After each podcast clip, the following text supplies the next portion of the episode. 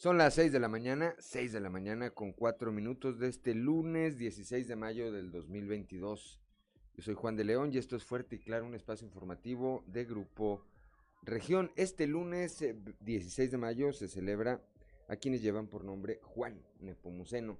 Una felicitación a todos ellos, así como a quienes tengan algo que festejar, que festejar el día de hoy. Como todas las mañanas, saludo a mi compañera Claudelina Morán, así como a quienes nos acompañan a través de nuestras diferentes frecuencias en todo el territorio del estado de Coahuila. Claudio Linda Morán, muy buenos días. Muy buenos días, Juan, y por supuesto, muy buenos días a todos quienes nos escuchan a través de región 91.3 Saltillo en la región sureste, por región 91.1 en la región centro carbonífera Desierto y cinco manantiales, por región 103.5 en la región Laguna y de Durango, por región 97.9 en la región norte de Coahuila y sur de Texas y más al norte aún, por región 91.5 región Acuña, Jiménez y del Río. También un saludo a quienes nos siguen a través de las redes sociales por la página de Facebook Región Capital Coahuila. 6 de la mañana, 6 de la mañana con 5 minutos, que no se le haga tarde. Ya está como todos los días activada nuestra línea de WhatsApp, el 844-155-6915, para quienes eh, deseen enviarnos algún mensaje, sugerencia, comentario, denuncia o alguna comunicación, alguna otra comunicación que desee usted tener con nosotros o a través de nosotros. Repito, repito el número de WhatsApp, 844 155 69 15. 6 de la mañana con 6 minutos. La temperatura, las temperaturas del día de hoy, Claudelina Morán. A esta hora la temperatura en Saltillo 16 grados, Monclova 23, Piedras Negras 24, Torreón 21 grados, General Cepeda y Arteaga 16 grados centígrados, en Ciudad Acuña 24 grados, en Derramadero al sur de Saltillo 14 grados, Musquis, San Juan de Sabina, San Buenaventura y Cuatro Ciénegas, todos estos municipios con 23 grados centígrados, Parras de la Fuente con 18 y Ramos Arispe 17 grados. Pero si quiere conocer a detalle el pronóstico del tiempo, vamos con Angélica Acosta. El pronóstico del tiempo con Angélica Acosta.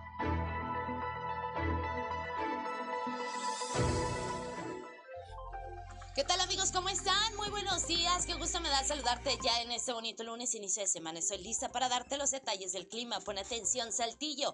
Máxima de 31 grados, mínima de 19. Durante el día mucho sol, va a estar muy cálido. Por la noche cielo principalmente claro, 0% la posibilidad de lluvia. No llueve en Saltillo. Nos vamos hasta Monclova, 38 grados como máxima, mínima de 23. Durante el día una buena cuota de sol, va a estar muy muy cálido. Y por la noche eh, algunas nubecitas. No te preocupes, 0% la posibilidad de Vasco para Monclova.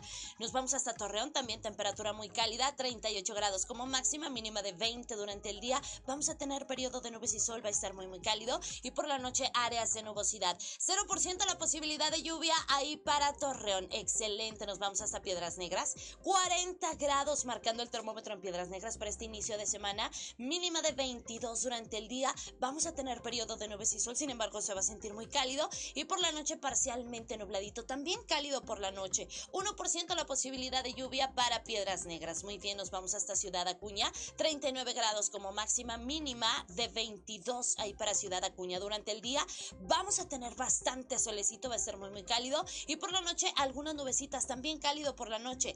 2% la posibilidad de precipitación en Ciudad Acuña. Nos vamos hasta la Sultana del Norte. Amigos, amigas, tienen vuelta para Monterrey, van por trabajo, van por compromiso. Bueno, pues prepárate porque también se espera temperatura cálida, máxima de 37 grados, mínima de 19 durante el día totalmente soleado, un cielo claro y por la noche de igual manera un cielo totalmente claro. 1% la posibilidad de precipitación. Amigos, ahí están los detalles del clima. Iniciamos la semana con temperatura súper cálida. Mantente bien hidratado. Mañana de nueva cuenta los detalles del clima. Que tenga usted un excelente día.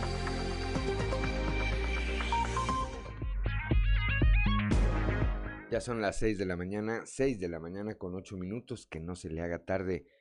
6 de la mañana con 9 minutos ya cambió, ya cambió el, el, reloj. Y a esta hora vamos, como todos los días, con el padre José Ignacio Flores y su sintonía con la esperanza.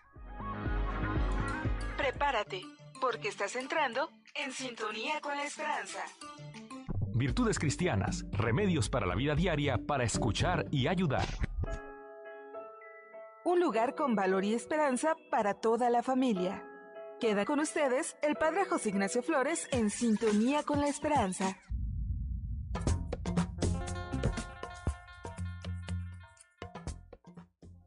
¿Qué es la sinodalidad?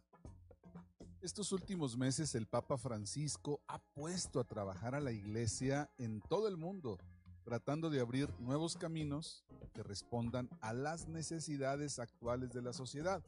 Algo tan loable para quien quiere mostrar un rostro más cercano al pueblo y sus necesidades. El instrumento que la iglesia está utilizando para acercarse a la realidad se llama sinodalidad. ¿Habías escuchado esta palabra? Pues es netamente de manufactura eclesial. Solo en la iglesia es utilizada. Y el Papa ha insistido en que esta sinodalidad es la forma de una iglesia en salida hacia las periferias geográficas y existenciales. Un modelo de iglesia no autorreferencial, sino servidora de la vida de la causa de Jesús. Pero vayamos al punto. ¿Qué es sínodo o sinodalidad? La palabra misma, sínodo, sin, junto o dos, camino, hace referencia a un camino hecho en conjunto por el pueblo de Dios peregrino. San Cipriano, en el año 250, escribe a sus sacerdotes, no tomar ninguna decisión por mí mismo, sin el consejo de ustedes y sin el consenso del pueblo. Pues estemos atentos porque la iglesia en todo el mundo está revisándose internamente para cambiar de ritmo, para cambiar su modo de caminar y que reconozca los sujetos diversos que le interpelan hoy para poder caminar mucho más en sintonía con las mujeres y los hombres de hoy, que son los sujetos de la redención. Cada vez que escuches la palabra sinodalidad, piensa en la expresión caminando juntos. Seguramente tú eres de los que opinan que hay muchas cosas que debemos cambiar como iglesia. No te pierdas las siguientes reflexiones. Que tengas un excelente día. El amor y los valores se han hecho presentes. A partir de hoy, podemos vivir un futuro mejor. Te invitamos a vivir en sintonía con la esperanza y muchas gracias por tu preferencia.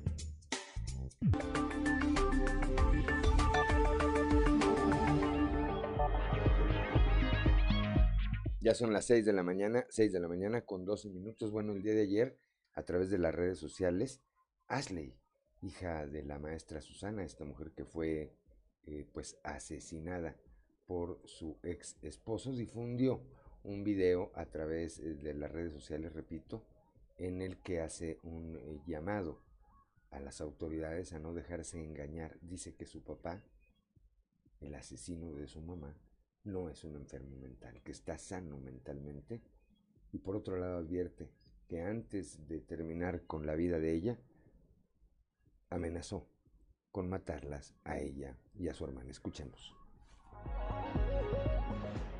Hola, soy Ashley Suraim González Mireles, hija de Susana Mireles, la mujer que perdió la vida tras el feminicidio del pasado 6 de mayo del presente año.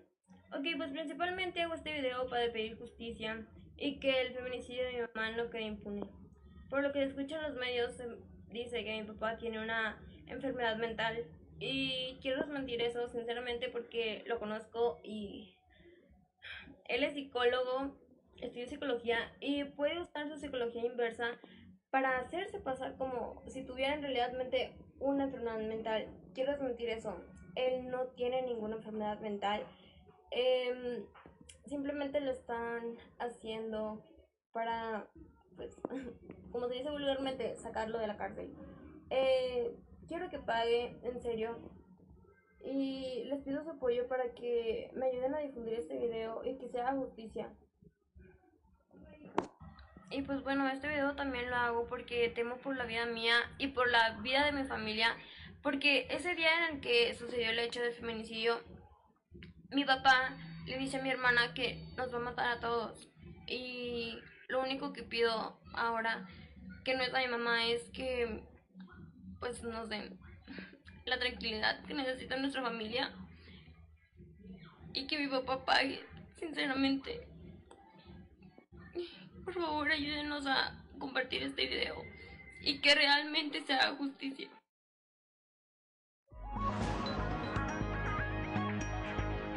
Son las 6 de la mañana, 6 de la mañana con 14 minutos. Pues aquí el testimonio de Ashley, este llamado que hace a las autoridades judiciales a no dejarse sorprender por el equipo legal que asesora a Irán, a su padre. Qué difícil, auditorio Claudio Linda, como hijo, como hija, estar pidiendo castigo para tu padre porque terminó con la vida de tu madre.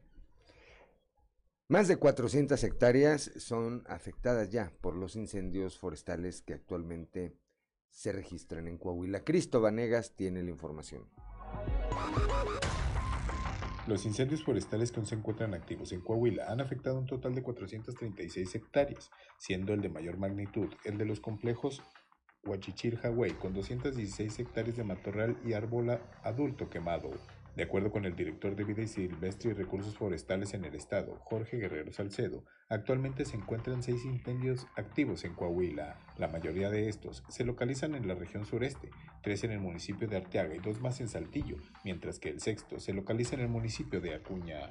De estos incendios, el que más ha causado una afectación es el que se encuentra en el complejo de la Sierra del Huachichil, en el municipio de Arteaga, y el ejido Hawái en el municipio de Saltillo, que han tenido una afectación de 216 hectáreas, que hasta el corte del 15 de mayo se tenía un 85% controlado y un 70% liquidado. Ante esto, para combatir este incendio, se encuentran más de 50 elementos de la Secretaría del Medio Ambiente, CONAFOR, CONAM, brigadistas rurales de Saltillo y Arteaga, además de personal de Profauna y Sedena, y dos aeronaves, una del gobierno del estado y una del gobierno federal. Por otra parte, Guerrero Salcedo dio a conocer que el incendio en donde se tiene menos control es el que se registró en el cañón de San Lorenzo, en donde se han afectado 40 hectáreas, ya que solo se ha logrado controlar el 10% y liquidar el 5%. Añadió que pese a las complicaciones, más de 50 elementos son los que se encuentran realizando las maniobras para poder controlar y sofocar los incendios del estado. Para Grupo Región informó Christopher Vanegas. Son las 6 de la mañana, 6 de la mañana con 17 minutos, Claudelina Morán. Un fatal accidente allá en la región centro cobró, cobró, la vida de dos mujeres que venían de San Antonio, Texas. Guadalupe Pérez nos informa. Dos mujeres fallecieron el sábado en un fatídico accidente. Ambas provenían de San Antonio, Texas, al circular por la carretera 57 a la altura del ejido Santa Teresa de Castaños, volcaron, presuntamente derivado de poncharse una llanta de la camioneta en la que iban. En este accidente también dos menores y dos adultos más resultaron lesionados. En este percance, identificados como Cecilia de 13 años, Claudia de 14, Juan de 34 y Marcial de 62 años. Las oxisas respondían al nombre de Norma N de 46 años y Cecilia N de 61 años. Se presume iban con rumbo a San Luis Potosí a visitar a familiares.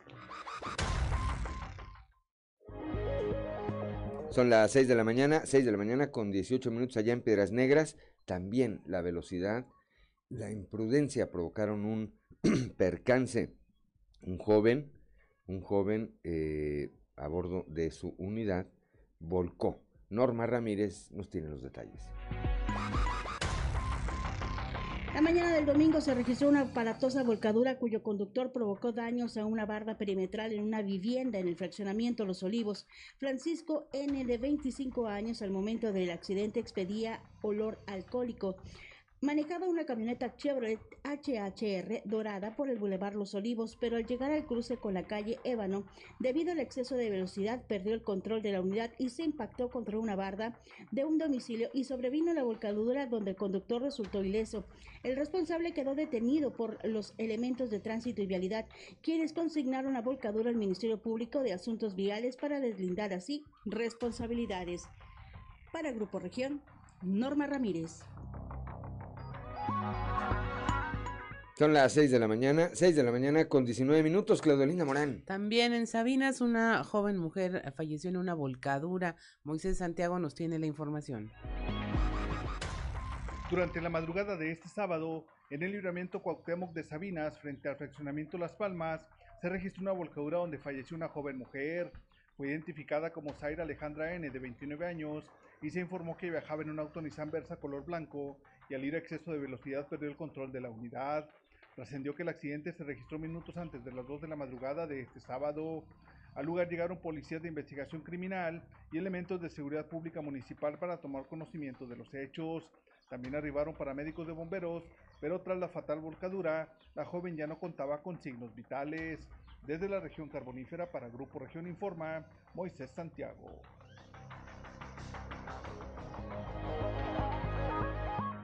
Ya son las 6 de la mañana, 6 de la mañana con 20 minutos. No le cambie, no le cambie. Estamos aquí en Fuerte y Claro.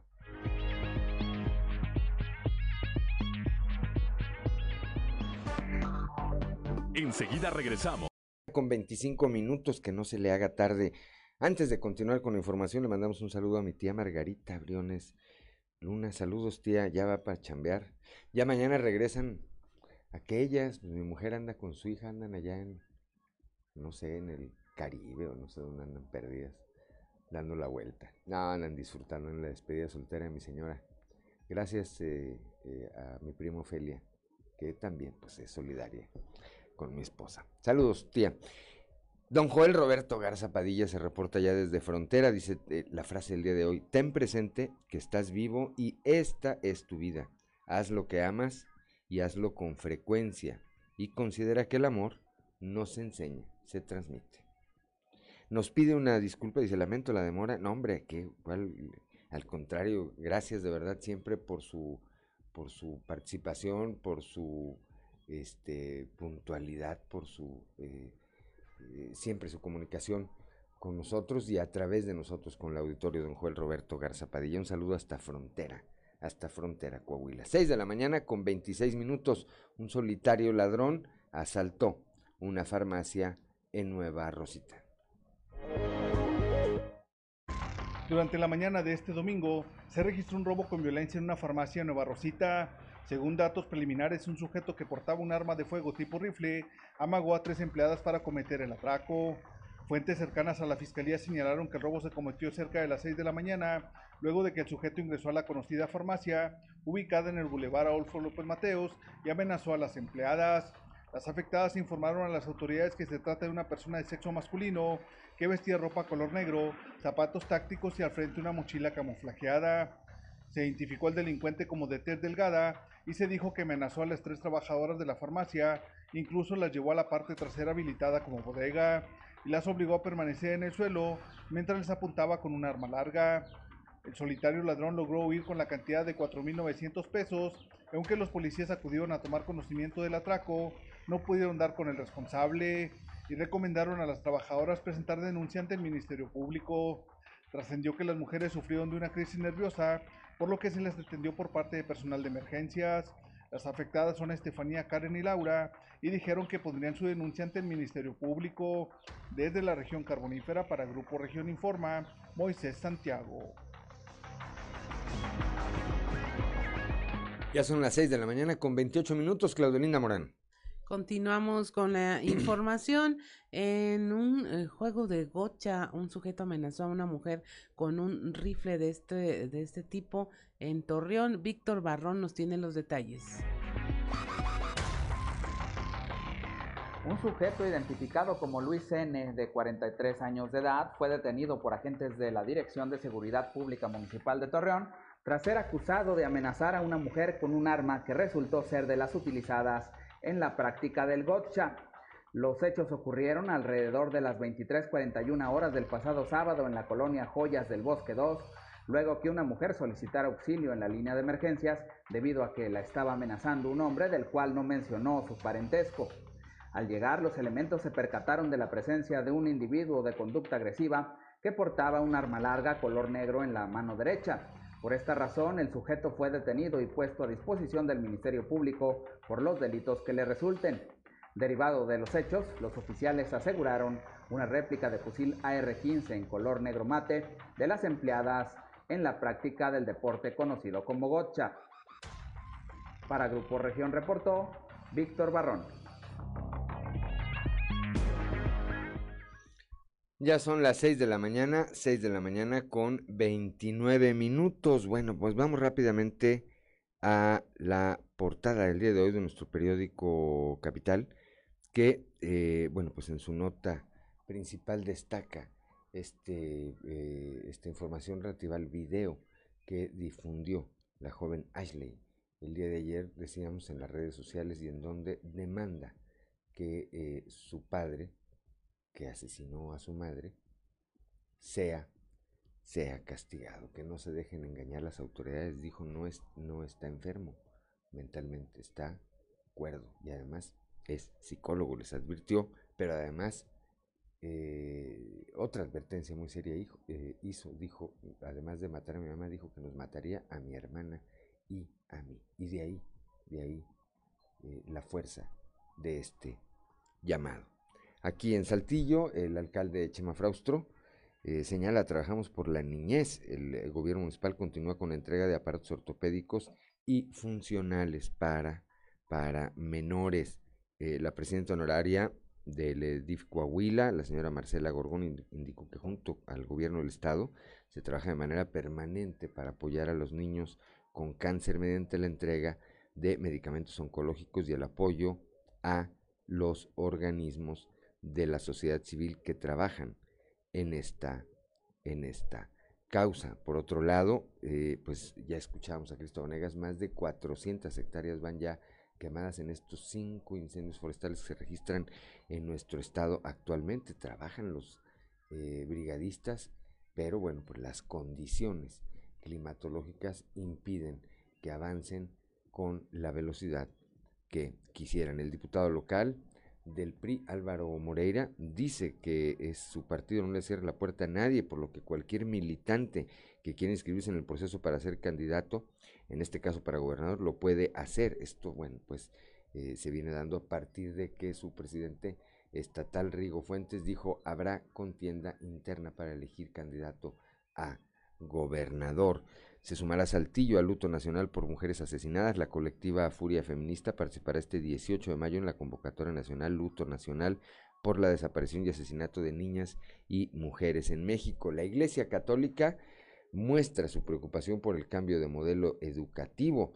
Así lo dio a conocer el obispo de la diócesis de Saltillo, Monseñor Hilario González García. Hoy regresan a las aulas, pues eh, cientos de miles de estudiantes en todo el estado. En el caso de La Laguna son aproximadamente 175 mil los estudiantes de nivel básico que se incorporan hoy a clases presenciales. Más adelante también le estaremos detallando esta información. Cuando son las 6 de la mañana, 6 de la mañana con 32 minutos, vamos a nuestra columna en los pasillos.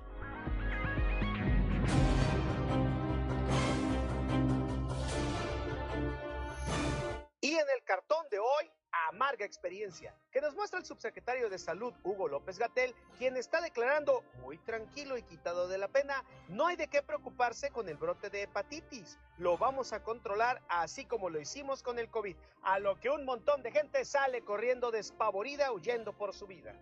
Como buen anfitrión de la clase política se vio el alcalde de San Buena, Hugo Lozano, este fin de semana, con la celebración de un festival gastronómico al que se dieron cita diversos personajes de la administración estatal, así como de otros municipios. Entre los participantes y demostrando su buen sazón estuvo el gobernador Miguel Riquelme, que junto con el alcalde de Saltillo, Chema Fraustro, Toño Nerio de las Seas y el diputado Chuma Montemayor prepararon un corte que presumieron en redes sociales. El evento fue aprovechado de nueva cuenta por el exalcalde Alfredo Paredes para aparecer públicamente, aunque al parecer fue el único panista que se hizo presente en el evento, en el que ciertamente la gran mayoría fueron priistas. Dui, fuera de ahí, esa no es tu familia. A propósito de Chuma, en la carbonífera les llamó la atención lo callado que se ha mantenido en los últimos días con respecto a sucesos ocurridos precisamente en su distrito, por lo que es de esperarse que en cualquier momento tome la iniciativa o lleve esos temas al Congreso del Estado. Soy también dueño de mi silencio En lo mismo, por Saltillo anduvieron integrantes de Morena y llamó la atención otra vez la ausencia de personajes como su dirigente estatal, Diego del Bosque, el ex superdelegado Reyes Flores y obviamente el ex niño azul Luis Fernando Salazar, con lo que quedan claro ya los dos equipos que al interior de ese partido están formados para la elección del otro año. Hagan sus apuestas. Porque no puedo hacer nada bien. Ya son las 6 de la mañana, 6 de la mañana con 35 minutos. 6 de la mañana con 35 minutos. Claudio Linda Morán, vamos a un resumen de la información nacional. Anuncia la CEP un aumento salarial a maestros. Delfina Gómez, titular de la Secretaría de Educación Pública, anunció que los docentes recibirán un aumento en su salario a partir del próximo año. Este será escalonado para los docentes que ganen menos de 20 mil pesos al mes y entre el 3.2 y 0.1% salarial hasta alcanzar un salario no menor a los 14 mil 300 pesos mensuales. Familiares de desaparecidos vuelven a la glorieta de La Palma en la Ciudad de México. Se reunieron nuevamente en este lugar para volverse a apropiar de este espacio y nombrarlo como el antimonumento de las y los desaparecidos. Eh, se recordará que el domingo 8 de mayo colectivos de madres tomaron la glorieta y al día siguiente las mantas, fotos y volantes fueron retirados por el gobierno de la Ciudad de México. Luego, durante la marcha del 10, volvieron a colocar fichas de búsqueda y policías capitalinos colocaron vallas en torno al lugar, así que de nueva cuenta se volvieron a apropiar del espacio. Reportan feminicidios de madre e hija en Tecamac el Estado de México. Los cuerpos de, esta, de una mujer y su hija fueron hallados en el interior de una vivienda. Se informó que la policía municipal acudió al lugar alertados por vecinos quienes afirmaron haber escuchado varias detonaciones de armas de fuego. Las víctimas fueron identificadas como Jessica N de 45 años y su hija Anabel de 24. Baja California Sur recuperan restos de 19 personas en fosas. La comisionada estatal para la búsqueda de personas, Lisette Collins Collins, informó que desde el 27 de abril se está trabajando en dos zonas de este municipio donde fueron encontradas fosas clandestinas. Se han recuperado en total eh, los restos de 19 personas, esto gracias a un reporte anónimo. Atropella a motociclistas, lo detienen y llevaba 168 migrantes en la caja de un tráiler. Esto ocurrió la mañana de el domingo cuando el conductor de un tráiler que circulaba sobre el circuito exterior mexiquense atropelló a un motociclista. Eh, las autoridades instalaron un retén para detenerlo y una vez que lo hicieron se procedió a la revisión de la unidad encontrándose con estos 168 migrantes procedentes de Nicaragua, Honduras y Guatemala.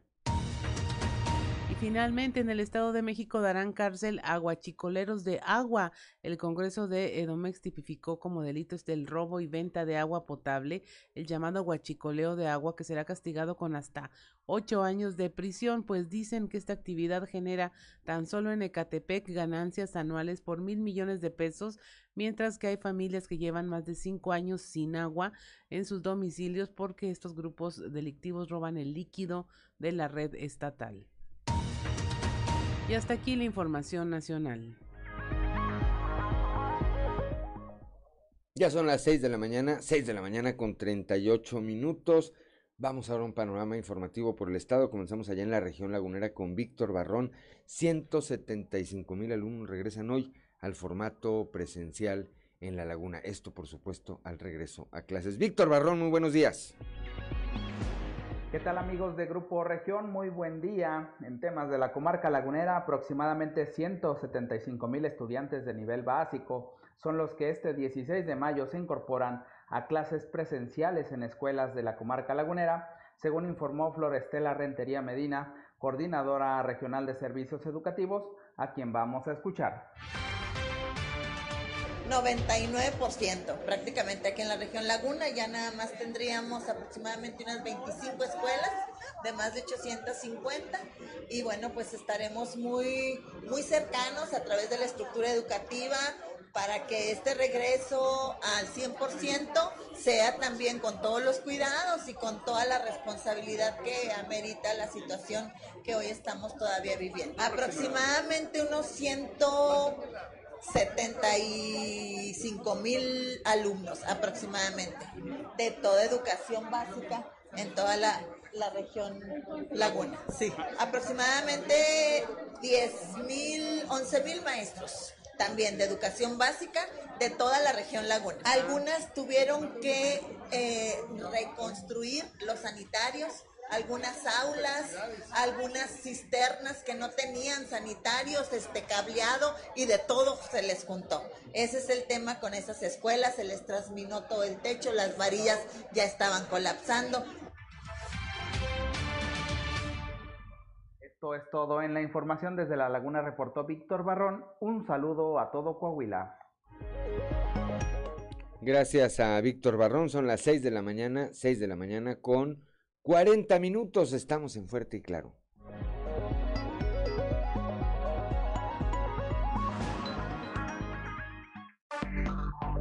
Enseguida regresamos.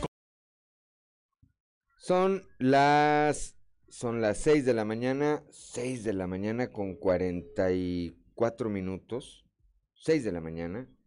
6 de la mañana con 44 minutos. ¿Qué escuchábamos, Claudelina Morán? Escuchamos a Juan Luis Guerra con Bachata Rosa, el disco de los noventas, el, el que le dio el primer Grammy en los Estados Unidos. Muy bien, amaneció muy romántico hoy nuestro productor Ricardo Guzmán. ¿Verdad? Sí. Anda enamorado. Anda enamorado. Ahorita que saludaba a mi tía Margarita, me preguntan aquí que si sí me voy a casar. Claro que me voy a casar. Es más, ya estoy dado, pedido, y comprometido y demás, por increíble que parezca. Me voy a casar el próximo mes de octubre. ¿Eh? ¿Qué tal?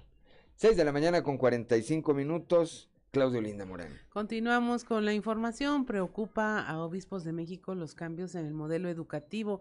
Pide reforzar los conocimientos. Esto lo señaló el obispo de la diócesis de Saltillo en el marco del Día del Maestro. La información con Leslie Delgado. Buen día, informando desde la ciudad de Saltillo.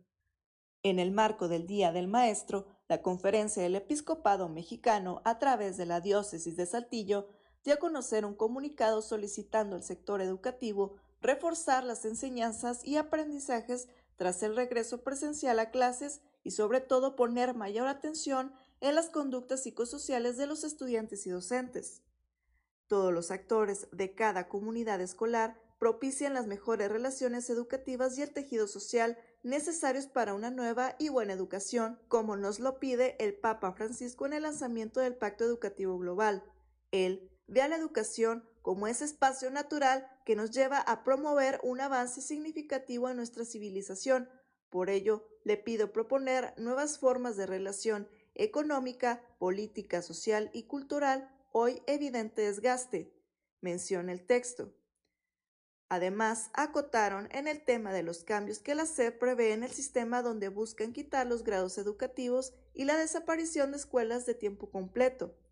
Nos preocupan las recientes declaraciones de funcionarios menores con relación al modelo y los contenidos educativos que no tienen un sustento científico ni responden al momento educativo que vivimos, así como la desaparición de las escuelas de tiempo completo, entre otros sucesos, concluyó el boletín informativo. Informó para Grupo Región Leslie Delgado. Son las 6 de la mañana, gracias Leslie Delgado, 6 de la mañana con 47 minutos. Vamos ahora con Raúl Rocha, dice el diputado local del PRI, Álvaro Moreira, que su partido no le cierran las puertas a nadie en este proceso interno que vivirán el próximo año para elegir a su candidato a gobernador. Buenos días compañeros, información para hoy. El PRI no le cierra la puerta a nadie, por lo que cualquier militante que quiera inscribirse en el proceso para ser candidato, en este caso para gobernador, lo puede hacer, dijo el diputado local Álvaro Moreira. Señaló que la consulta abierta para elegir candidatos hecha por el presidente estatal del partido es para sumar y no para restar.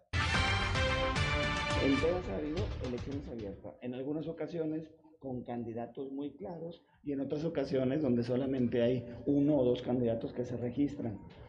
En este caso el partido sigue en la misma línea, se abre la, la, la, elección, la convocatoria para que sea una elección abierta a todos los simpatizantes, militantes del partido que deseen inscribirse, que deseen registrarse, que cumplan por supuesto también con algunos requisitos estatutarios que marca, pero, este, pero está abierto, está abierto, así lo hacemos ahora sí que en todos los, eh, en todos los puestos de elección popular, sean diputados, sean alcaldes, ahora que viene la elección de comités municipales también ya, que en este mes también se lanza la convocatoria, también se lanza una convocatoria abierta. Aquellas personas que deseen ser presidentes del comité municipal también están en todo su derecho. Los comités seccionales, que es nuestra dirigencia básica en las colonias, también se hace de, de, forma abierta. La información para el día de hoy. Buen día. 6 de la mañana, 6 de la mañana con 49 minutos antes de continuar con este panorama informativo por el estado, informarles que esta madrugada, hace unas horas apenas, eh, una tragedia aquí en eh, el cruce de la carretera 57 y el entronque Aguachichil, aquí en la región sureste, seis personas perdieron la vida, todas las víctimas viajaban en una camioneta Jeep Patriot eh, y de acuerdo a los primeros reportes, este vehículo no habría respetado el alto que tenía en el crucero, lo que provocó que fuera embestida, que fuera eh, arrollada por un tráiler que llevaba la vía libre, mismo que después de este impacto quedó volcado, después de que los eh, automovilistas y pobladores hicieron el reporte de este terrible choque, se, se desplazaron hasta ambulancias y unidades de rescate de bomberos de Arteaga y de caminos y puentes federales, solo confirmaron ya lamentablemente el deceso de seis personas que viajaban, las seis personas viajaban en este vehículo, tres cuerpos eh, quedaron prensados al interior de la camioneta, mientras que los otros tres quedaron tendidos en el pavimento al salir disparados. Hasta el momento las autoridades no han dado a conocer la identidad, la identidad eh, de estas seis personas. Seis de la mañana con 50 minutos, Claudolina Morán. Vamos con la información. Esto ocurrió en Musquis, donde se están investigando a una decena más de policías por denuncias por presunto abuso de autoridad. Moisés Santiago nos informa. Muy buenos días, Juan y Claudia, y a todo nuestro amable auditorio que nos escucha en todo Coahuila. En la información que tenemos para el día de hoy, después de haber realizado una marcha en el municipio de Musquis, donde se solicitó la impartición de justicia contra policías señalados por abuso de autoridad, la secretaria del ayuntamiento, Mónica Escalera, aseguró que se está integrando la investigación contra 10 policías más que han sido señalados por la sociedad. Esto es lo que comenta al respecto. O sea, nosotros estamos trabajando en el procedimiento que legalmente nos ampara para poderlo hacerlo. Ya con el Comité de Honor y Justicia vamos a sesionar, ya tenemos a 10 que vamos a dar de baja. Porque de hecho dentro de las celdas Entonces, ya, si ellos fueron culpables, nosotros vamos, nosotros vamos a cumplir con darlos de baja. Y si ya el Ministerio Público determina que son culpables, pues tienen que detenerlos y hacer lo que tengan que hacer el Ministerio Público, ya no nosotros. Pero nosotros como municipio estamos haciendo lo que nos compete. Yo ya pregunté A tenemos chorros de quejas, abusos de autoridad, donde quitan, extorsionan, quitan dinero. O sea, a los muchachitos los golpean, el día del baile tuvieron a muchos y les quitaban 2.500. Todos estamos enojados, estamos súper enojados porque están habiendo muchos abusos. Les voy a pedir a ustedes, así como nos exigen al municipio que demos la cara y que los demos de baja, los también les voy a pedir que me ayuden a hacer presión social y que queden presos quien tenga que quedar preso, quien sea el culpable. Desde la región carbonífera para el Grupo Región Informa, su amigo y servidor Moisés Santiago. Que tengan un excelente inicio de semana. Son las 6 de la mañana, 6 de la mañana con 52 minutos. Piedras Negras ya es parte de la red de mujeres electas de Coahuila. Norma Ramírez, muy buenos días. Muy buenos días, esta es la información desde Piedras Negras. Madeleine Yvette Figueroa Gámez, consejera electoral del Consejo General del Instituto Electoral de Coahuila, dio a conocer que con la finalidad de proteger y asesorar los derechos de las mujeres con la participación en un cargo electoral y evitar la violencia de género se formó en la entidad la Red de Mujeres Electas. Ya se cuenta con la adhesión de ocho municipios en la red, siendo Piedras Negras el primero en donde se cuenta con una alcaldesa al frente del ayuntamiento en firmar el convenio de participación. Eh, esta red de mujeres electas se, se está promoviendo en todo el país y en todo el estado. Se pretende instalar eh, una en cada uno de los municipios del estado. O sea, en los 38 municipios estaremos teniendo esta red de mujeres electas. La red eh, surge en conjunto con el Instituto Nacional Electoral y la Asociación Mexicana de Consejeras y, ex, y Exconsejeras Estatales Electorales. Eh, en, conjunto con los OPLES, que en este caso es el Instituto Electoral de Coahuila, estamos promoviendo y instalando estas redes. Tiene como finalidad crear eh, apoyos entre las mismas mujeres que ya se, encuentran ejerciendo un cargo de elección popular y también entre las instituciones involucradas para atender el tema de la violencia política contra las mujeres en razón de género. En sí, la red surge por la necesidad de que conforme las mujeres han llegado al poder y han llegado a los puestos eh, públicos y de decisión del país, se ve incrementado el tema de la violencia política contra las mujeres en razón de género. Entonces es por ello que surge esta red para apoyar a las mujeres que... En... Para Fuerte y Claro, Norma Ramírez. Son las 6 de la mañana, 6 de la mañana con 54 minutos. Tenemos ya eh, un poco de información adicional, este percance terrible, repetimos que ocurrió en las primeras horas de este día. Son seis eh, jóvenes, los cuales salían de una fiesta y se dirigían al ejido El Poleo. El Poleo. Este accidente ocurrió en el crucero de la carretera 57 a y Huachichil y la carretera Aguachichil. Seis muertos, seis jóvenes salían de una fiesta, pues bastante temprano o bastante tarde. Se dirigían al ejido el poleo, el exceso de velocidad y aparentemente el estado de ebriedad en el que se encontraban ocasionó, ocasionó esta tragedia. Eh, conforme se vaya actualizando la información, la estaremos dando a conocer. Son las 6 de la mañana, 6 de la mañana con 55 minutos. Somos Claudelinda Morán y Juan de León y estamos aquí en Fuerte y Claro.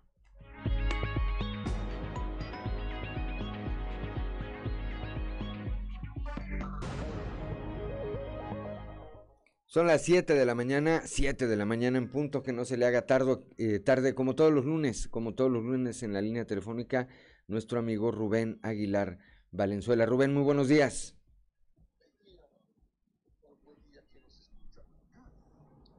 Pues en esta ocasión, el comentario es sobre el proceso electoral del 2024, que puede, puede parecer lejano y está hoy ya muy presente el presidente, pues de una u otra manera, en sus comparecencias mañaneras, adelantó proceso, digamos, es algo como único en la historia moderna mexicana que un presidente haya abierto este juego eh, que normalmente se pretende dejar hasta el final, él lo abrió desde hace meses atrás y habla en las comparecencias mañaneras de cuáles eran posibles candidatos de su partido, pero también de otros partidos, etcétera, ¿no?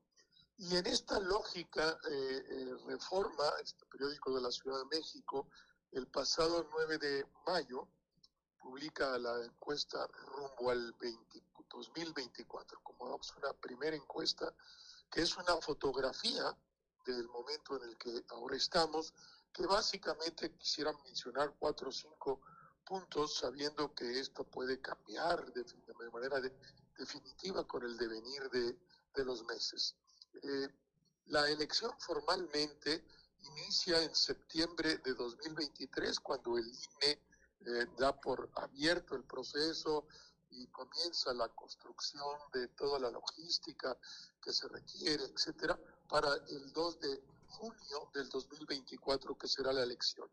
Al día de hoy, Morena tendría algo así como el 27% de la intención del voto, el PAN 19, el PRI 18, el MC 6 y eh, eh, los otros partidos, eh, que serían básicamente el Partido Verde Ecologista de México y el PT, aliados de Morena, en torno al 10%. Si fuera Morena sola, tendrían los mismos votos que la partidos de la oposición unidos, pero hace diferencia cuando se añade el 10% del el verde y el PT y se va hasta los 10, 12, 14 puntos arriba de lo que, de lo que tiene hoy la oposición. Es una diferencia importante, pero no se trata de una losa de concreto imposible de superar.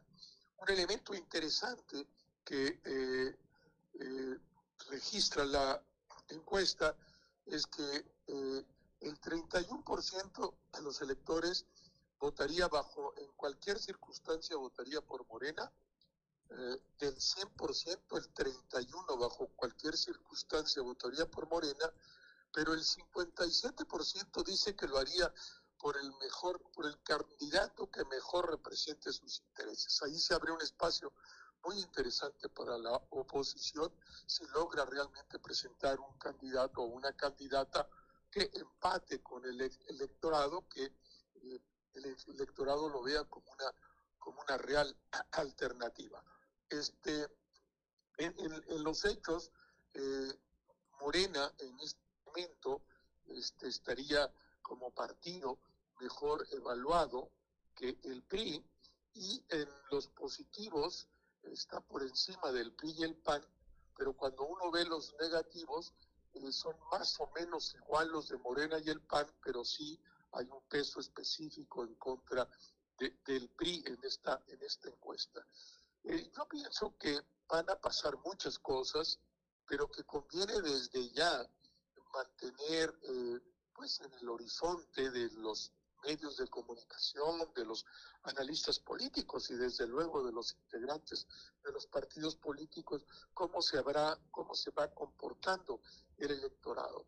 Eh, puede haber, insisto, eh, cambios, las encuestas siempre son fotografía, no son película, y van cambiando con el humor de la gente y con las diversas circunstancias.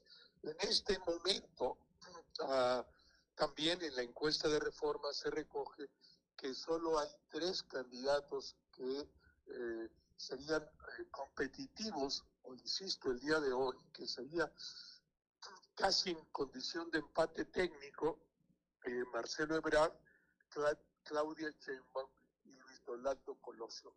estos serían los tres que en esta encuesta, que ya había salido también en otras encuestas y que seguramente seguiremos viendo en las próximas a estos tres personajes. Después hay una diferencia muy grande entre los eh, candidatos eh, posibles que siguen, como Ricardo Anaya, como eh, Zavala, como Alfaro. Hay una enorme distancia, hay una distancia de casi 20 puntos entre estos tres con los que siguen hacia abajo, Juan. Y me parece sí importante a partir de esta encuesta publicada el 9 de mayo, el pasado lunes, que todas y todos pues sigamos el, devenir de las encuestas y eh, cómo irá configurándose el escenario político de 2024, Juan. Sí, Rubén, efectivamente, esa es la película, esa es la película del día de hoy. Yo coincido contigo en que de aquí al propio día de la jornada electoral del 2024, pues muchas cosas muchas cosas pueden cambiar. De entrada, bueno, advertimos que este eh, empate en algún momento Morena tendrá que tomar una decisión y a mí me parece, aún a la distancia, Rubén, que una vez tomada la decisión de Morena o del presidente, quien vaya a nombrar al candidato o candidata presidencial, alguien al interior de este partido no va a quedar conforme, sea Ebrard, sea la propia eh, jefa de gobierno de la Ciudad de México, sea eh, Ricardo Monreal, sea Gerardo Fernández Noroña, eh, de los entre los que están disputando, creo que ahí va, ahí va, habrá una división, habrá una división que puede reconfigurar o puede contribuir a la reconfiguración de eh, resultado final de esa elección en la que elijamos de nueva cuenta presidente de la República. Y el otro apunte que hago rápidamente, Rubén, es la figura de Luis Donaldo Colosio Riojas. A mí me parece que ya se dibuja en el horizonte y creo que puede ser, creo que puede ser esa gran figura que aglutine a las fuerzas de la oposición y a la sociedad civil que normalmente no participa en los procesos electorales y sea realmente un contrapeso en una elección presidencial en contra del partido que hoy gobierna.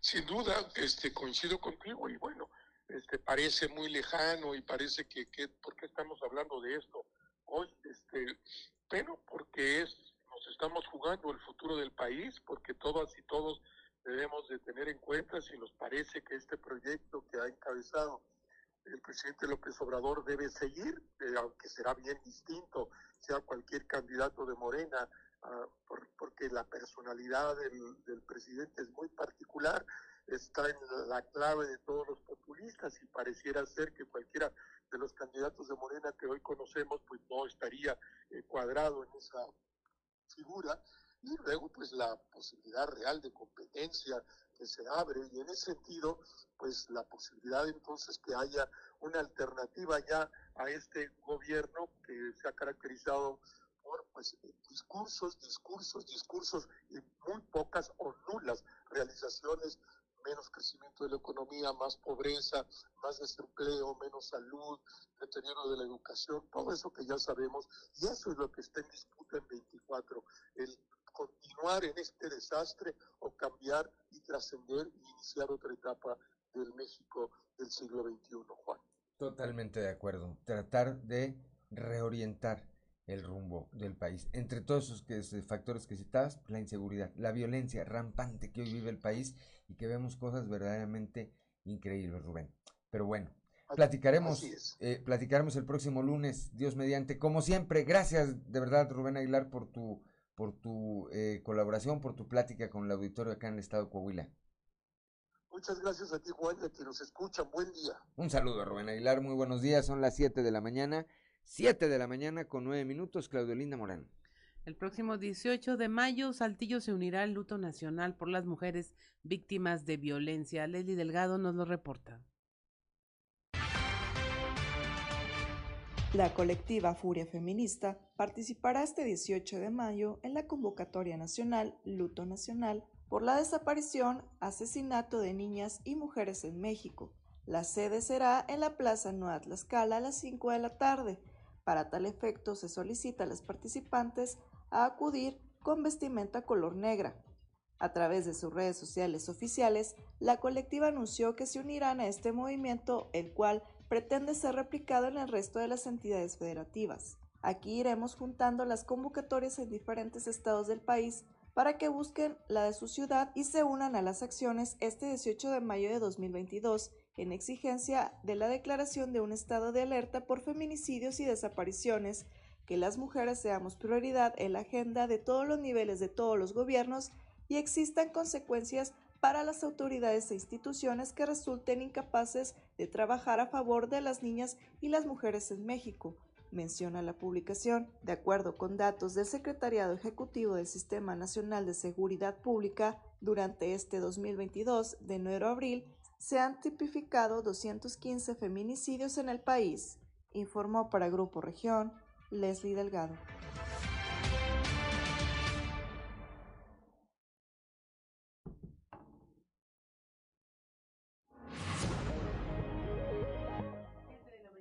De la mañana con 11 minutos. Estamos ya en el momento de conversar con Javier Mancillas, presidente de la Unión Nacional de Padres de Familia en la región sureste, particularmente porque hoy regresan a clases ya el 100% de los alumnos de manera presencial.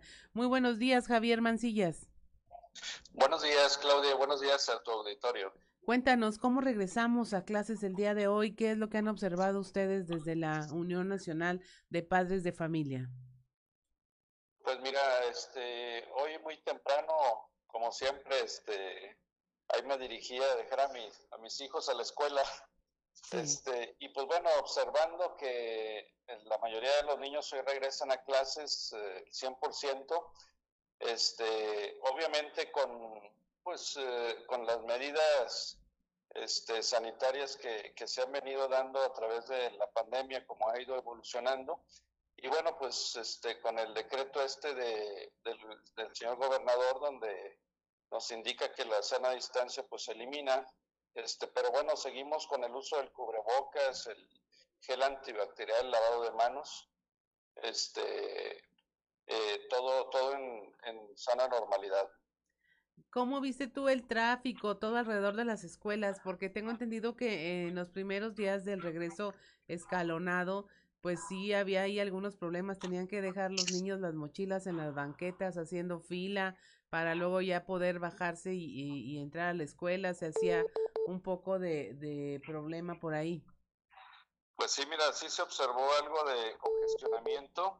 Este, yo creo que esto es normal porque, pues bueno, como bien decíamos ahorita, regresa al 100% y bueno, pues algunos con las sorpresas, otros este, con las prisas, este, pero eh, yo creo que con esto, este devenir de los días se van a ir normalizando, ¿no? Así es. Javier, las condiciones de las escuelas ya están todas rehabilitadas, todas cuentan con agua potable, con las medidas sanitarias estaban ustedes trabajando en un recuento de, de estas condiciones. Sí, mira, este, hasta el cierre de la semana pasada, este, por ahí, por ahí, este, eh, conjuntamente con el, con algunas visitas que hemos hecho nosotros a algunas escuelas y con la información que dio por ahí el subsecretario de Educación Básica, este, en el estado, Jorge Salcido, este, hasta el momento todavía faltan alrededor de 284 escuelas por rehabilitarse, de las cuales este, 100 de ellas pertenecen al, a, la región sureste. Este, otras están en licitación, otras por visitas para determinar el presupuesto. Como bien sabes, pues bueno, se hace algún diagnóstico en las escuelas para para este, otorgarles ahí el presupuesto y realicen ahí las obras este, pertinentes. Así es, ahora se vuelve vital que las escuelas estén habilitadas completamente con todos los servicios porque vemos una nueva amenaza en el tema de salud de infancia con el asunto de la hepatitis y todo se reduce a medidas sanitarias finalmente. Así es, este, sí, por eso eh, como hemos venido insistiendo en la Unión Nacional de Padres de Familia, creo yo que no debemos bajar la guardia en las cuestiones de, de salud. Este, aunque bueno, este tema de la hepatitis aguda, este, pues no es, no es este, encasillarla en el área de los niños, ¿verdad? pero bueno, es, es una alerta. Este, y como bien escuchaba yo por ahí, cuando nos alertan algunos funcionarios, es para que este, nos pongamos a preocuparnos. Así es, Javier. Ahora, eh, las actividades que vienen eh, junto con el regreso a clases, pues tienen que ver mucho en tener vigilancia de lo que se vende afuera de las escuelas. Está el tema de la reapertura de las eh, cooperativas, cafeterías. ¿Qué puntos van a estar ustedes trabajando como padres de familia junto con las asociaciones de padres de cada escuela para estar al pendiente de todo este regreso a la normalidad en el sistema educativo? Mira, este, Claudia, hay, hay tres cosas que nos preocupan fundamentalmente a la Unión Nacional de Padres de Familia y que hemos venido tratando con, con cada una de las escuelas, ya sean públicas o privadas. Sí. Uno, uno es este, la cuestión del, del, rezago escolar y la deserción escolar, sí. este, que es preocupante con todo esto de la pandemia. Este, muchos niños que, que, no pudieron regresar a clases como, pues como muchos lo están haciendo. ¿sí? Este es un tema fundamental.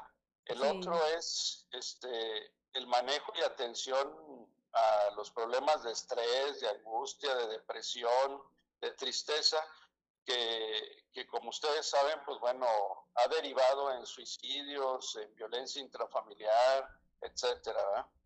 Así es.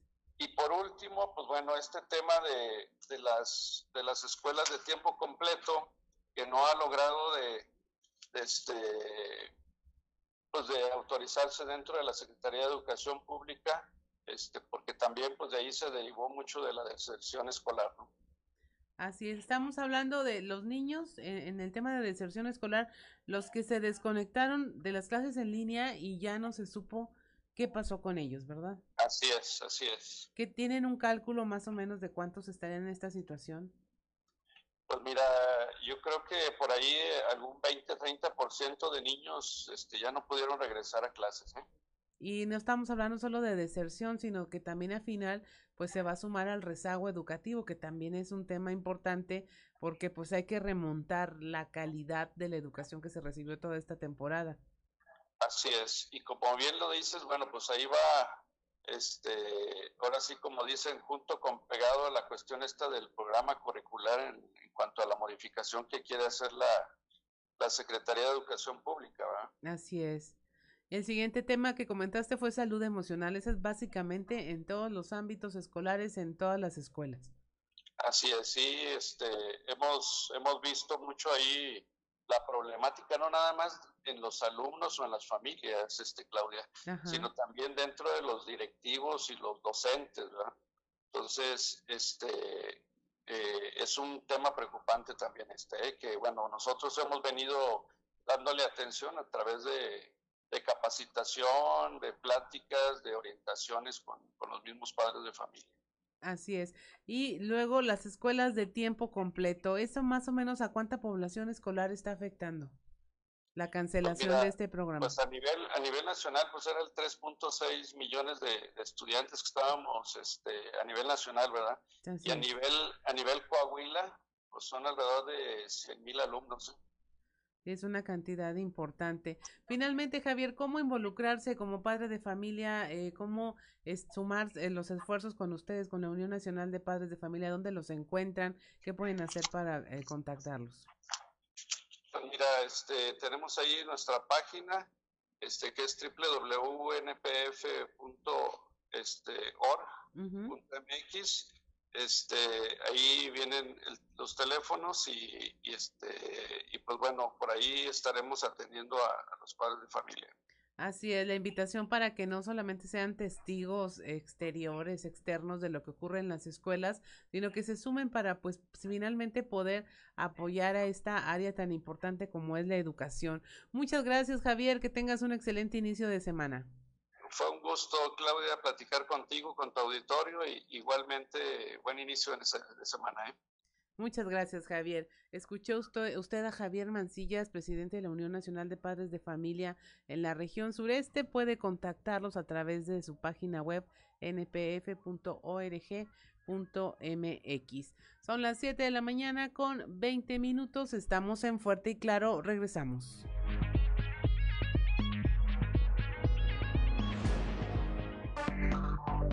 Enseguida regresamos con Son las 7 de la mañana, 7 de la mañana con 25 minutos, como todos los días desde la capital del acero, nuestro amigo eh, periodista Toño Zamora. Toño, muy buenos días. Buenos días, Juan. Buenos días a las personas que nos sintonizan a esta hora. Fíjate que algunos o algunos, muchos lo consideran como un hacedor de presidentes, otros tantos eh, como el rey de, pues de, de la mentira, de, de la guerra sucia en política. Lo cierto es que de repente te pones a leer a, Antonio Sola y encuentras cosas interesantes en sus escritos, ¿no?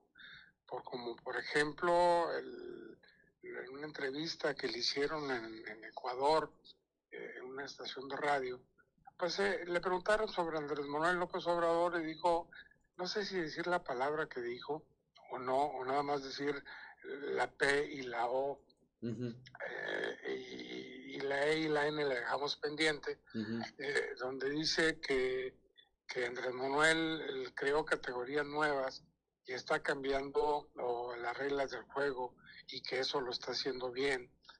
Que no solo no es un, esa palabra, sino que ha llevado a los mexicanos al lugar donde él quería.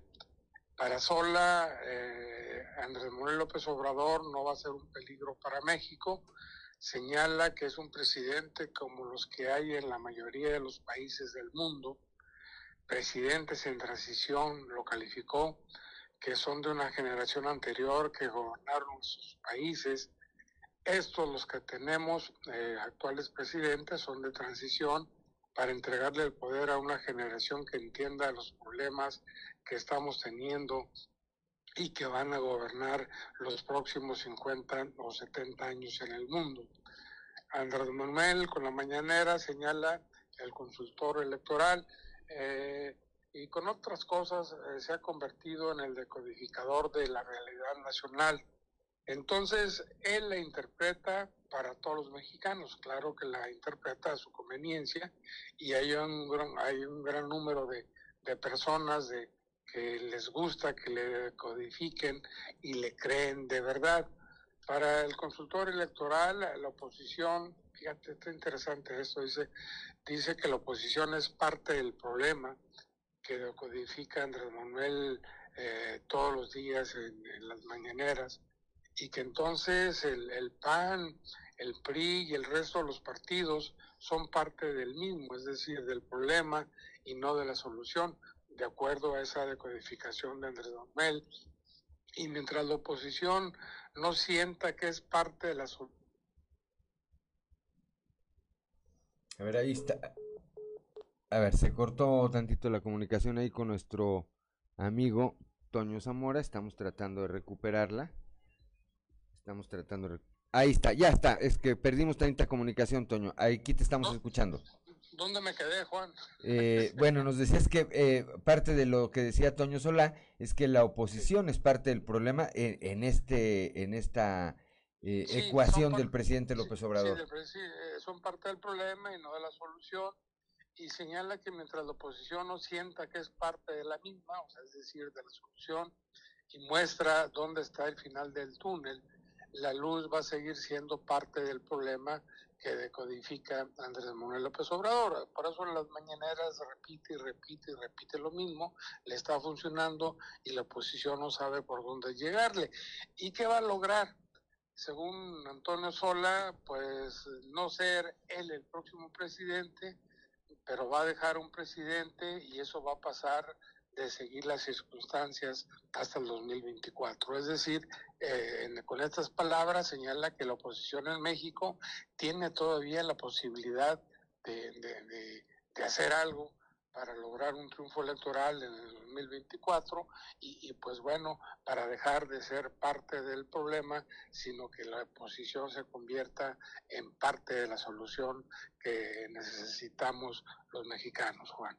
Totalmente de acuerdo. Mira, hace unos minutos platicábamos con eh, nuestro amigo Rubén Aguilar Valenzuela, quien fuera vocero del de presidente Fox y que hoy, bueno, pues, eh, o desde entonces, desde hace muchos años, se dedica también a cuestiones eh, de carácter periodístico, consultorías y demás. Bueno, con él platicamos y decíamos que tendría que haber un candidato que amalgamara no solamente a la oposición, sino a una gran parte de la sociedad civil que tradicionalmente no está interesada en participar en los procesos electorales porque no creen los partidos, están decepcionados del PRI, están decepcionados del PAN. Eh, en Morena, eh, bueno, pues no, no creen en Morena o, o, o quieren mantenerse alejados de Morena eh, que hoy gobierna por esta polarización, por este discurso de odio que todos los días promueve el presidente. Y hablamos de la figura de Luis Donaldo Colosio Riojas, que tiene empuje entre los jóvenes, él igual que Samuel García, es innegable que en sus triunfos como alcalde de Monterrey y como gobernador de Nuevo León, las redes sociales tuvieron un peso específico y en las redes sociales el papel de los jóvenes fue preponderante, pero además hay una generación, Toño, no sé si estés de acuerdo conmigo, en que podemos llegar a sentir que México se la debe o que México tiene algún pendiente con él, toda vez lo ocurrido con su padre. Creo, creo, creo que va a ser un factor interesante. Eh, el propio, la, creo que la figura más destacada de Movimiento Ciudadano, que en este momento es el gobernador Alfaro ya de Jalisco, ha dicho, a ver, primero, primero, primero Colosio, si él toma la decisión de participar y después vemos qué ocurre. Ahí está, ahí está el reto. Faltan eh, prácticamente dos años, un poco menos de dos años, para, para que lleguen estos momentos, Toño y, y, que no lo saquen a Colosio ya desde ahorita porque lo hace pedazos al presidente. Exactamente. Mejor hay que lo guarden, hay que lo guarden. Y dicen también, ahí te va otra, dicen también que, que, que Miguel Riquelme va a ser factor fundamental para que eso ocurra. Eso es lo que se dice. Ve tú a saber si se da o no. Decir, yo, yo lo que yo siento es que sí se requiere unión del PRI, del PAN, del Movimiento Ciudadano, de, de todos los partidos, de todos sus tamaños, para que algo, algo, algo bueno salga para el 2024.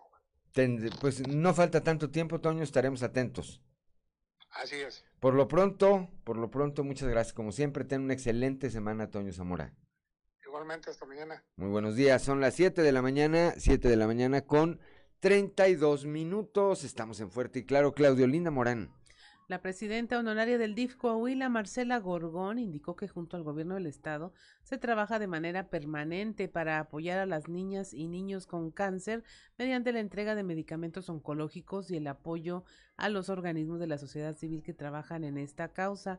Dice, va de la mano con las niñas y los niños que enfrentan con valor esta enfermedad y con sus familias. Hay una fuerte alianza con los organismos de la sociedad civil, los, los sistemas DIF municipales, la Secretaría de Salud Estatal y con empresarios para luchar de la mano con ellos haciendo equipo, resaltó la presidencia, la presidenta honoraria del DIF Coahuila, acompañada por Cecilia Marroquín de Murra, fundadora y presidenta de la asociación Encendamos una Luz AC, y por la presidenta del sistema DIF Torreón, Celina Bremer de Cepeda.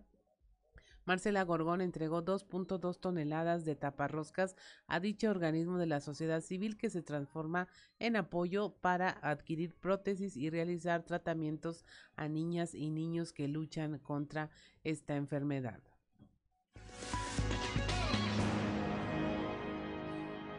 Son las 7 de la mañana, 7 de la mañana con 33 minutos. El alcalde, a esto aquí en la capital del estado, el alcalde José María Frausto Siller reiteró que durante su administración se trabaja para impulsar y mejorar la calidad de vida de la niñez.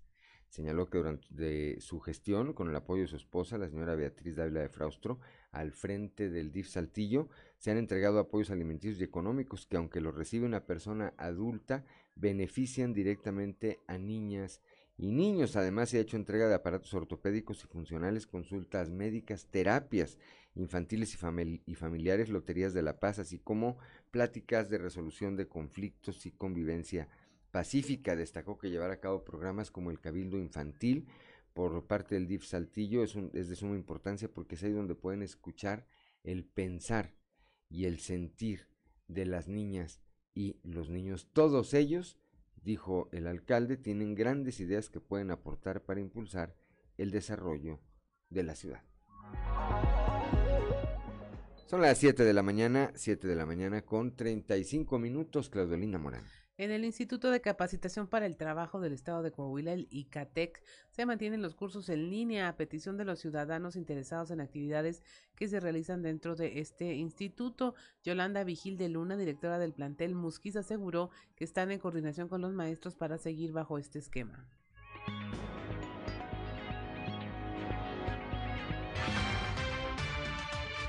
Eh, continuamos con la modalidad en línea eh, lo que es el curso de inglés, Excel y AutoCAD. Esos son de dos horas eh, diarias, dos días por semana. Eh, son diferentes días lo que tenemos, pero sí continuamos con la modalidad de línea. ¿La gente ha aceptado bien esta modalidad?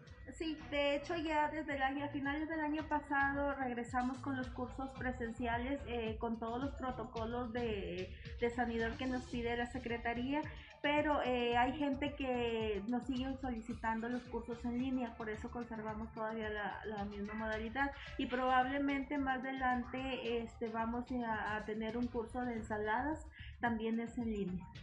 Y ahorita este, aquí en la unidad estamos por iniciar dos cursos de alto peinado para todas aquellas personas que quieran actualizarse para algunos peinados este, que andan ahorita de moda. Hay dos grupos disponibles, uno los lunes, los lunes nos quedan dos espacios.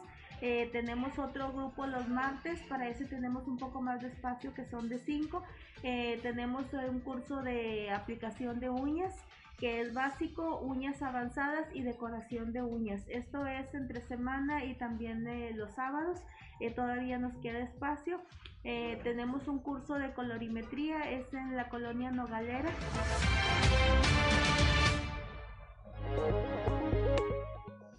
Son las 7 de la mañana, 7 de la mañana con 37 minutos. Allá en la región carbonífera aún no hay fecha para continuar con este proceso de la vacuna contra el COVID para menores de 12 años. Escuchemos a David Alejandro Musi Garza, quien es jefe de la jurisdicción sanitaria número 3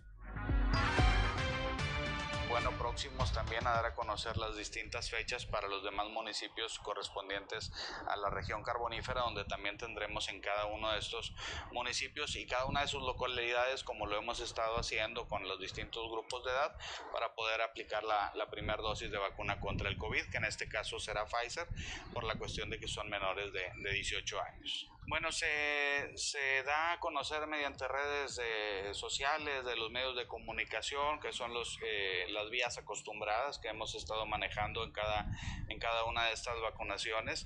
Este, ya se ha dado a conocer este, con antelación y pues, reiterar la invitación para todos aquellos eh, jóvenes de, de, 12, de 12 a 14 años que aún no se han aplicado su primer dosis de vacuna contra el COVID para que acudan con la papelería correspondiente. Deben de registrarse en la página de mi vacuna, este registro a nivel nacional que ya les expide su expediente de vacunación con su nombre y con su CURP, que deberán de llevar junto con la CURP del menor y con una copia de identificación del padre o madre o tutor. Así es, y yo creo que para todo esto lo hemos eh, recalcado en muchas ocasiones, ahorita que estamos con, con unos números muy bajos afortunadamente de esta pandemia, pero que debemos de seguirnos cuidando y yo creo que es el tiempo ideal para prepararnos en completar esquemas de vacunación, en incrementar el porcentaje de, de población vacunada en cada Son las 7 de la mañana, 7 de la mañana con 38, con 39 minutos, Claudelina Morán. Van más de un centenar de quejas contra policías municipales ante la Comisión de Derechos Humanos del Estado de Coahuila en 2022, en lo que va de 2022. Torreón encabeza la lista. Christopher Vanegas nos informa.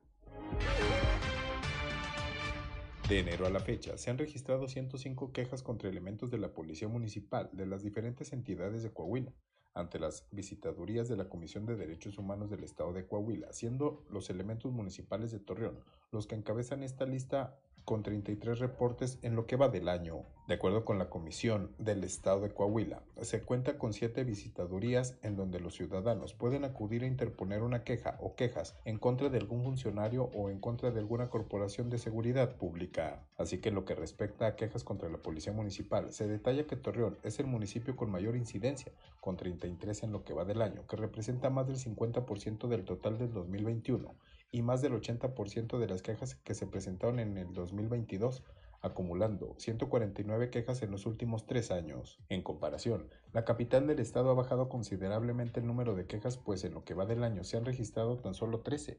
El año anterior se registraron 47 y durante el 2020 se registraron 87, acumulando en los tres años 141 quejas en total. Esto indica que los municipios con mayor incidencia son los que tienen mayor número de habitantes. Sin embargo, los municipios con menor número de habitantes también cuentan con al menos una queja en contra de los uniformados municipales. La Comisión de Derechos Humanos del Estado de Coahuila explicó que estas quejas tienen que ver con el abuso policíaco, corrupción, de detenciones arbitrarias, entre otras, y que se sigue de cerca estos casos para emitir las recomendaciones pertinentes. Para Grupo Región informó Christopher Vanegas. Son ya las 7 de la mañana, 7 de la mañana con 41 minutos. No se vaya, estamos en Fuerte y Claro.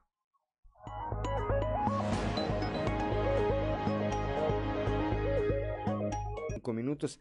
Antes de ir con nuestro amigo Alberto Borman y su, y su colaboración de cada semana, algo que vale la pena leer, Claudelina Morán, platícanos rápidamente. Ahí nuestros compañeros Social Reyes y Cristian Rodríguez tienen imágenes de este eclipse que se, se registró anoche. Y bueno, pues que inundó las redes sociales. Desde quienes como eh, Raúl Cantú, por ejemplo, un fotógrafo de primerísimo nivel aquí en la capital del estado, nos obsequió unas fotos hermosas que pues tomó y después subió a las redes sociales, hasta quienes como su servidor pues tomamos unas fotos bastante malas y luego nos dimos cuenta que no era la luna, dice el meme que era el, la antena parabólica del vecino, ¿verdad? Así es, no, sí despertó mucha curiosidad el fenómeno, este, muchos vecinos ahí eh, en mi colonia compartieron fotos, eh, unas del ingeniero Raúl Ochoa también, estuvo ahí avisándonos que a, esta hora va a ser el eclipse y todos atentos y fue muy padre ver cómo los vecinos salían ahí a la calle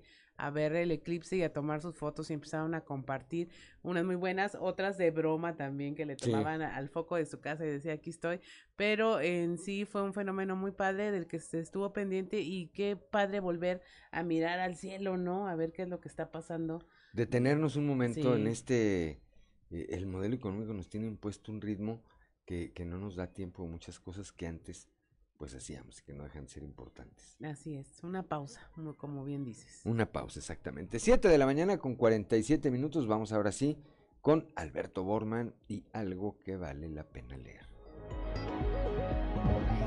Algo que vale la pena leer con Alberto Borman. Excelente jornada, estimados amigos radioescuchas, mil gracias por su sintonía. Esta semana, en algo que vale la pena leer, vamos a platicar de un libro muy interesante llamado Cuentos del Encierro. Y es que la literatura de ficción es una ventana abierta a la exploración humana de los más intensos sentimientos. Miedo, impotencia, incertidumbre, privación de la libertad, enfermedad o muerte, muchos de ellos, por cierto, experimentados durante la actual pandemia de salud. No es novedad entonces que ante el obligado encierro, la literatura se transforme en un acceso ideal de salida frente al tedio, la rutina o el miedo, tal y como sucedió en tiempos de la peste negra con el famoso Cameron de Giovanni Boccaccio. Precisamente en ese sentido, la recomendación de esta semana, Cuentos del Encierro, deriva de esa impotencia generada por circunstancias extraordinarias que incapacitan asimilar de golpe una tragedia. Esta recopilación, organizada y editada por Silvia Garavito, Francisco Soler, Javier Velázquez, Dayana Mick y Laura Rojas, publicada en 2021 por el sello editorial Norma, explora los variados matices del confinamiento a través de autores clásicos y narraciones breves que describen los distintos modos de afrontar el encierro. Los relatos se encuentran ordenados para avanzar gradualmente en intensidad, desde la privación de la libertad, aún teniendo espacio para moverse en El cazador Graco de Frank Kafka, la evolución que ocurre mientras se vive confinado y en soledad de manera voluntaria, en La apuesta de Anton Chekhov, el destino irónico de dos personas que cambian de cuerpo tras sufrir la muerte en La historia del difunto señor Elbelsan de H.G. Wells, hasta la desfiguración de la racionalidad que padece un visitante al manicomio en El Loco de Gibran Yalil Gibran.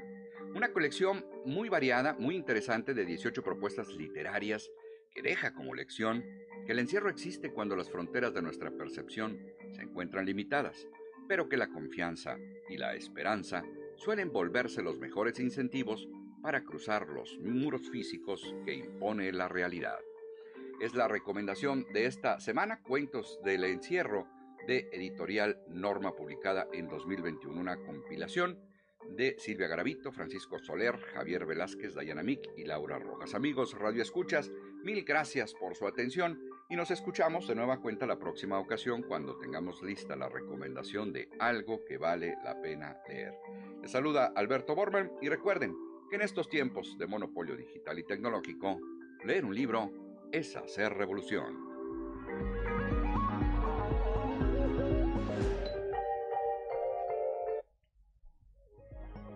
Son las 7 de la mañana con 50 minutos. Claudelina Morán, vamos a un resumen de la información nacional. Anuncia la SEP aumento salarial a maestros. Delfina Gómez, titular de la Secretaría de Educación Pública, anunció que los docentes recibirán un aumento en su salario a partir del próximo año. El aumento será escalonado para los docentes que ganen menos de 20 mil pesos al mes y entre el 3.2 y 1% salarial hasta alcanzar un salario no menor a los 14 mil 300 pesos mensuales. Vuelven a la, glorieta, familiares de desaparecidos, de eh, familiares y buscadoras, se reunió nuevamente en la ex glorieta de La Palma, en la Ciudad de México, para volverse a apropiar de este espacio y nombrarlo el antimonumento de las y los desaparecidos.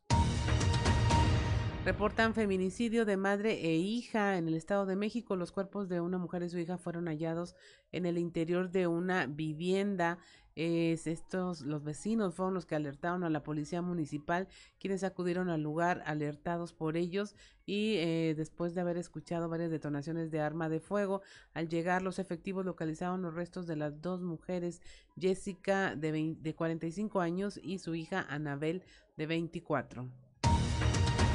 En Baja California Sur recuperan los restos de 19 personas en fosas. Esta búsqueda inició desde el pasado 27 de abril en dos zonas en donde fueron halladas fosas clandestinas luego de un reporte anónimo que alertara sobre las mismas atropella a motociclista y llevaba a 168 migrantes. La mañana del domingo, el conductor de un tráiler que circulaba sobre el circuito exterior mexiquense atropelló al motociclista, se montó un retén para lograr detenerlo y ahí tras una revisión eh, se encontraron con que pues también llevaba 168 migrantes originarios de Nicaragua, Honduras y Guatemala.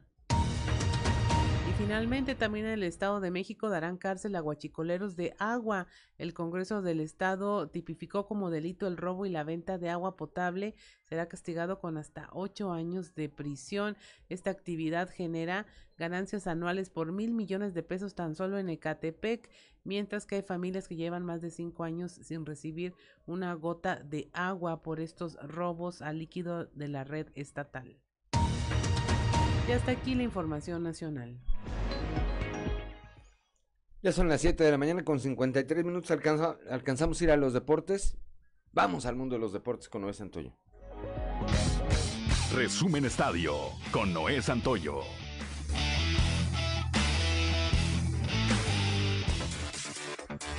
Cuatro clubes sobreviven y están definidas las semifinales del Clausura 2022, en las que resalte el hecho de que los cuatro mejores equipos de la fase regular, que no tuvieron la necesidad de jugar repechaje y lograron sus boletos directamente a cuartos de final, son los que siguen en pie de lucha por el título de la Liga MX. Los Tigres de Miguel Herrera fueron los únicos que se ayudaron de la posición en la tabla para poder eliminar a su rival Cruz Azul, ya que el global quedó igualado a un tanto, mientras que Pachuca, Atlas y América avanzaron con un gol de diferencia sobre sus contrincantes, San Luis, Chivas y Puebla respectivamente. De esta manera, las semifinales quedaron definidas. Pachuca enfrentará a las Águilas del América y Tigres contra los rojinegros del Atlas. Los horarios y días oficiales se darán a conocer el día de hoy. Una ofensiva de tres cuadrangulares, 12 imparables y 10 carreras encaminó a Zaraperos de Saltillo a quedarse con el tercer juego de la serie frente a Sultanes de Monterrey por pizarra de 10 carreras a 7.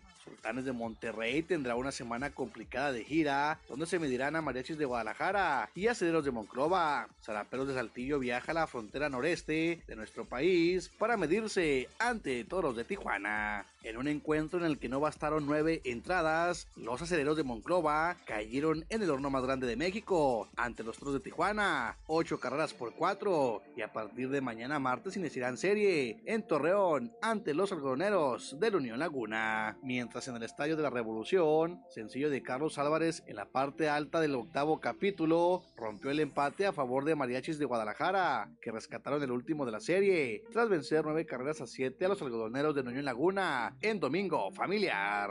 Los Yankees de Nueva York continúan dominando las grandes ligas. Néstor Cortés caminó ocho eficientes episodios, la mayor cantidad de su carrera, y Joe Gallo despachó bambinazo para que los Yankees vencieran cinco carreras a una a los Medias Blancas de Chicago.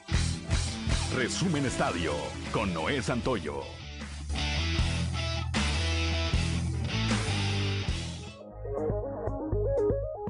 Ya son las 7 de la mañana, 7 de la mañana con 55 minutos. Adelante, ¿sí? Sí, sí. Ah, ok. Ah, adiós, me está diciendo, eh, me está diciendo que ya te despidas. Pensé que me está diciendo stop. Este, nuestro productor Ricardo Guzmán, siempre, siempre, siempre, siempre atento en las jugadas, como decimos. Gracias, Ricardo Guzmán, como siempre. Bueno, pues son las 7 de la mañana con 55 minutos. Ya nos vamos esta mañana de lunes 16 de mayo de este 2022. Gracias de verdad por el favor de su atención. Lo esperamos el día de mañana a partir de las 6 y hasta las 8 de la mañana aquí en Fuerte y Claro. No se vaya, no se vaya de la sintonía de Grupo Región en sus diferentes frecuencias. En un momento más, los espacios locales de información. Región Informa, allá en Piedras Negras con Norma Ramírez, en Acuña con Ricardo Ramírez Guevara, en Torreón con Sergio Peinberg, en Monclova y las regiones centro, centro desierto carbonífera y cinco manantiales, Rebeca Hernández y Joel Barrera en un momento más. Y aquí, en la capital del estado, en un momento más regresamos, Claudio Linda Morán, Ricardo Guzmán y su servidor Juan de León. Le recuerdo que Fuerte y Claro es un espacio informativo de Grupo Región bajo la dirección general de David Aguillón Rosales. Yo soy Juan de León y le deseo que tenga de verdad, de verdad, un excelente inicio de semana. Alerta, las temperaturas podrían subir hoy hasta los 40 grados centígrados. Cuidemos, cuidémonos nosotros, cuidemos a adultos mayores y a menores de edad. Son población vulnerable para estas temperaturas tan drásticas. Muy buenos días.